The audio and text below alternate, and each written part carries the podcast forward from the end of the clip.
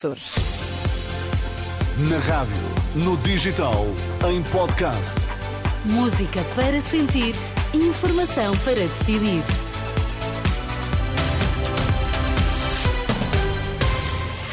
Muito bom dia, espero que tenha tido um ótimo Natal. Temos notícias para lhe contar aqui na Renascença. Olá, André Rodrigues. Olá Ana, bom dia. O teu Natal foi bom? Foi, foi bom. O teu também? Também foi bom. Vamos lá aos destaques Vamos desta, então desta terça-feira. Um país melhor e mais bem preparado para o futuro é a visão que António Costa deixa do país. Na última mensagem de Natal como Primeiro-Ministro, volta a aumentar o número de médicos aposentados no Serviço Nacional de Saúde. E vamos lá saber das notícias do desporto com João Fonseca. Foi também bom o teu Natal? Foi excelente, Ana. Então vamos Como lá. o teu, não é? Também destaques do desporto. Vamos lá, bom dia. Guiócaras desvaloriza interesse de outros clubes e abre porta à continuidade em Alvalade até final da época. Então vamos lá às notícias. Estão agora 7 graus em Lisboa, 6 no Porto, 9 em Faro. A informação com André Rodrigues. António Costa considera que deixa um país melhor e preparado para enfrentar os desafios do futuro. Na última mensagem de Natal como chefe do governo, Costa lembrou que a redução da dívida significa maior credibilidade externa e referiu que a herança que deixa com um déficit mais baixo permite maior liberdade de escolha ao país. Termos menos dívida significa maior credibilidade externa. Mas significa, acima de tudo, maior liberdade para os portugueses. A liberdade de escolher como utilizar o que se poupa no serviço da dívida. A liberdade de escolher em que áreas desejamos mais investimento ou em que termos defendemos menos impostos. A liberdade de escolher o caminho que juntos vamos percorrer. António Costa considera que há razões para o país ter confiança no futuro, mas deixa um alerta ao próximo governo para que seja persistente na procura de soluções para os problemas que ainda permanecem. São eh, passagens da última mensagem de Natal do primeiro-ministro de missionário, eh, comentada já por toda a oposição. São reações que vamos conferir mais à frente nesta edição às sete. Volta a aumentar o número de médicos aposentados no Serviço Nacional de Saúde.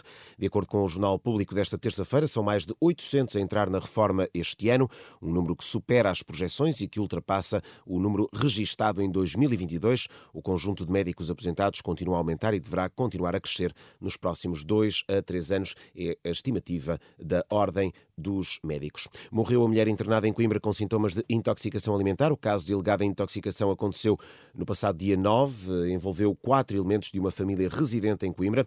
Recordo que na sequência deste caso já havia morrido uma criança de 7 anos, filha da mulher que acabou por eh, morrer no dia de ontem.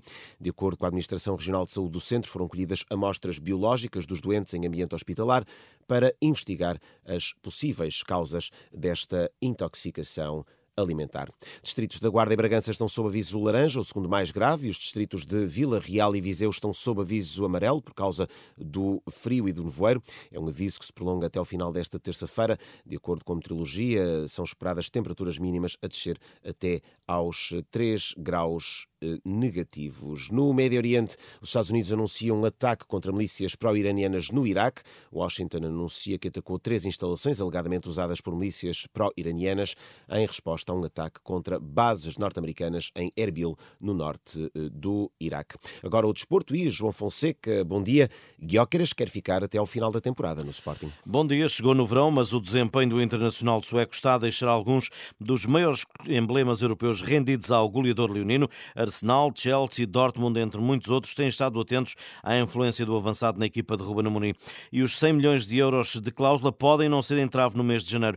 Mas em entrevista ao jornal Record, Guiócaras mostra-se rendido ao Sporting e com a influência do capitão Coates. the captain, Coates, O capitão Coates tomou muito bem conta de mim logo no início. Um, yeah, welcomed me recebeu muito bem. E senti-me como se já fizesse parte do grupo desde o primeiro dia. Foi algo de que gostei. Satisfeito em Alvalade, Guiócaras quer ficar até a final da temporada. As notícias do desporto com João Fonseca. E agora, André Rodrigues, vamos voltar à mensagem do Primeiro-Ministro. Já que escutámos o essencial do que disse António Costa, até porque a mensagem foi deixada ontem à noite, não é? é Dirigindo-se aos portugueses em época de Natal. Agora, André, vamos conferir as reações dos partidos. Que uh, acusam o Primeiro-Ministro de fazer o autoelogio de oito anos de uma governação que fica aquém do que seria de esperar, sobretudo desde a eleição de 2022, em que Costa uh, foi eleito com maioria absoluta. Ora, se o Primeiro-Ministro diz que há razões para ter confiança no futuro, Paulo Rangel, vice-presidente do PSD, apresenta uma versão diferente e dá exemplos. Quando passamos para o ponto das contas certas, importa dizer que isso não foi feito com base no crescimento económico, foi feito com base na destruição, abandono e desistência sistemática dos serviços públicos. Numa noite como esta, seria importante uma palavra para os profissionais de saúde. Sabendo nós a crise em que está o Serviço Nacional de Saúde, ficaria bem ao menos ter uma palavra para a situação dos serviços de saúde numa noite de Natal. Mais à direita, André Ventura do Chega queixa-se do facto do Primeiro-Ministro só ter falado daquilo que, na sua opinião, lhe deu mais jeito. Toca em três temas. Toca no tema das qualificações, toca no tema do crescimento económico e da redução da dívida pública. Tocou nos temas que lhe interessava, naturalmente, esquecendo o drama real que este país está a viver a crise das instituições, uma crise profundíssima que afeta a credibilidade das principais instituições e que temos visto repetir caso atrás de caso, e a crise no Sistema Nacional de Saúde. Aliás, é paradigmático que António Costa, no momento em que, mais uma vez, dezenas de hospitais, centros de saúde se encontram fechados ou a funcionar com constrangimentos, como ainda agora ocorreu neste Natal, António Costa não se tenha referido à, à saúde uma única vez. Também à direita, Rui Rocha, da Iniciativa Liberal, diz que Costa se limitou a fazer propaganda. À esquerda, Jaime Toga, do PCP, diz que Costa só referiu os assuntos mais convenientes à sua governação. Fala das contas certas, mas não fala do desacerto das contas da vida das pessoas, do salário da pensão que não chega para enfrentar o custo de vida que aumentou significativamente nos últimos tempos. Fala das qualificações do povo português, mas não fala, por exemplo, dos problemas da escola pública, do facto de haverem ainda dezenas de milhares de alunos que não têm professores a todas as disciplinas. Eh, não fala da, eh, do Serviço Nacional Nacional de Saúde, dos problemas que há no Serviço Nacional de Saúde, eh, da falta de valorização dos profissionais eh, do Serviço Nacional de Saúde, não fala de um dos principais problemas do país, que é o problema da habitação. E o que eu creio que é importante destacar neste momento é a importância de não alimentar ilusões. Já Marisa Matias, do Bloco de Esquerda, lembrou a instabilidade que uma maioria absoluta não deveria ter trazido. A maioria absoluta foi um tempo intranquilo, intranquilo não apenas por causa do rodopio de ministros e do sobressalto permanente, mas intranquilo também para a vida concreta das pessoas.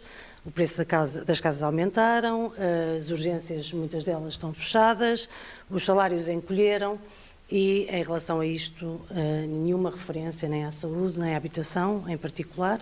E por isso é a prova, creio eu, e a demonstração clara de que as mesmas soluções de sempre não resolvem os problemas e que, agora que vamos entrar num novo ano, é importante encontrar soluções novas para resolver os problemas concretos que as pessoas enfrentam e que não tiveram referência. Marisa Matias, do Bloco de Esquerda, resta dizer, Ana, que do lado do PAN, Inês Souza Real diz que o Primeiro-Ministro esqueceu o país real nesta última mensagem de Natal à frente do governo, em que António Costa fez um autoelogio da governação, oito anos de governação, e eh, apontando aos desafios que o país enfrenta agora que estamos quase a chegar a um ano de um novo ciclo político inaugurado pelas próximas eleições legislativas. Uhum. E já agora, se quem nos ouve não escutou este discurso, sempre pode passar pelo site da Renascença, onde está lá comentado e tudo. Até já, está André. Tudo, até já. Está em rr.pt, 7 horas 8 minutos. Bom dia.